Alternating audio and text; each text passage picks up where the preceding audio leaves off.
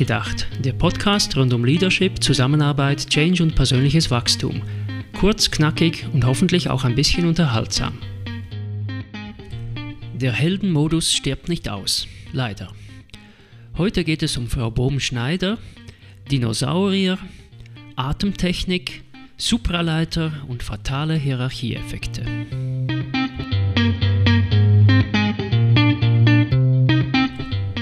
Einem Artikel über Bundesrätin Bohm-Schneider im Tagesanzeiger vom 17. Juni. Zitat in den parlamentarischen Sachkommissionen staunt man zuweilen darüber, wie offenherzig die studierte Sozialwissenschaftlerin ihre juristischen Defizite eingestehe und ihren Fachleuten das Wort überlasse. Wenn du als Bundesrätin in einer Kommissionssitzung zu verstehen gibst, dass du die Person mit der geringsten Ahnung im Raum bist, wirst du nicht ernst genommen sagt ein erfahrenes Ratsmitglied. Zitat Ende. Gibt mir zu denken. Das heißt dann also, du wirst dann ernst genommen, wenn du fachliche Defizite negierst und so tust, als könntest du mit sämtlichen anwesenden Spezialisten locker mithalten, was doch komplett unplausibel ist? Verstehe ich das richtig? Aus welchem Jahrzehnt stammt denn dieses Modell? Wie oft waren Sie als Fachspezialistin in einem Raum mit einer Führungskraft und mussten mühsam all Ihre Atemtechniken mobilisieren, um nicht zu platzen, während Sie ständig mit Halbwahrheiten in Ihrem Kernfach korrigiert wurden? Aber damit nicht genug. Sollte es uns nicht besorgen, dass es in solchen Kommissionen offenbar für Erstaunen sorgt, den Fachleuten das Wort zu überlassen? Das klingt ja, als würden die irgendwie nur stören. So nach dem Motto, Schweig, Anwalt, ich bin schließlich Kommissionsmitglied.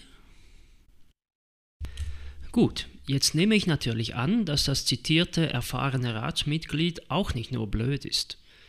Klar macht es sich schlecht, wenn ich einen Bereich leite, insbesondere eine Fachkommission und absolut ahnungslos bin. Natürlich muss ich etwas wissen über das Fachgebiet, das ich leite. Aber in einer Führungsposition sollte ich doch vor allem die Person sein, die am besten führt, oder? Und da wage ich mal eine kühne Behauptung. Wenn Sie jemand haben, die exzellent führt, die Qualität einer Diskussion erkennt und positiv beeinflussen kann und dafür sorgt, dass die, die etwas zu sagen haben, auch zu Wort kommen, dann kann das Fachwissen dieser Führungskraft durchaus relativ klein sein und das Resultat exzellent. Umgekehrt eher nicht, denn dann dominiert einfach eine einzelne Fachmeinung. Und eins kann ich Ihnen aus Erfahrung sagen. Führungsqualität zu entwickeln dauert bedeutend länger als Fachkenntnisse erwerben. Also lieber mit einem Fachdefizit starten als mit einem Führungsdefizit. Der wirklich entscheidende Punkt aber, und sorry, dass ich dafür jetzt so lange gebraucht habe, ist hier der folgende. Es gibt einen Unterschied zwischen Ahnungslosen und Nichtwissenden. Moderne Führungskonzepte, inklusive alle agilen Modelle, gehen ganz selbstverständlich davon aus, dass es nützlich ist, sich als Nichtwissender zu verstehen, wenn man sich einer Problemstellung annähert.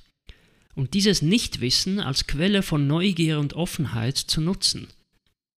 Das leuchtet die blinden Flecken aus, schützt vor voreiligen Schlüssen, erhöht die Perspektivenvielfalt und führt so zu besseren Entscheidungen.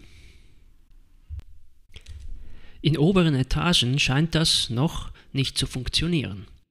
Oder zumindest oft nicht. Da scheinen wir es mit einer Art Emergenz zu tun zu haben. Die gibt es in der Physik. Bei immer tieferen Temperaturen werden beispielsweise gewisse Materialien plötzlich zu Supraleitern. Und die gibt es offenbar auch in der Hierarchie.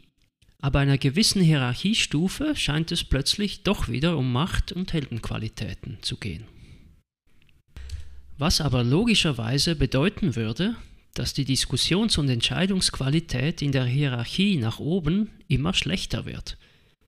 Kein beruhigender Gedanke, wenn Sie mich fragen. Oder möchten Sie als obere Führungskraft feststellen müssen, dass alle in der Firma intelligenter diskutieren als Sie?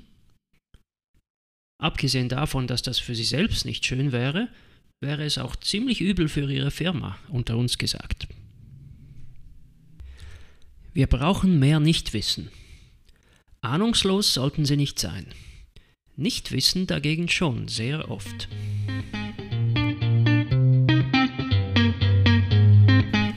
Zum Nachlesen gibt es das Ganze unter True Leadership CH oder auch Tibor.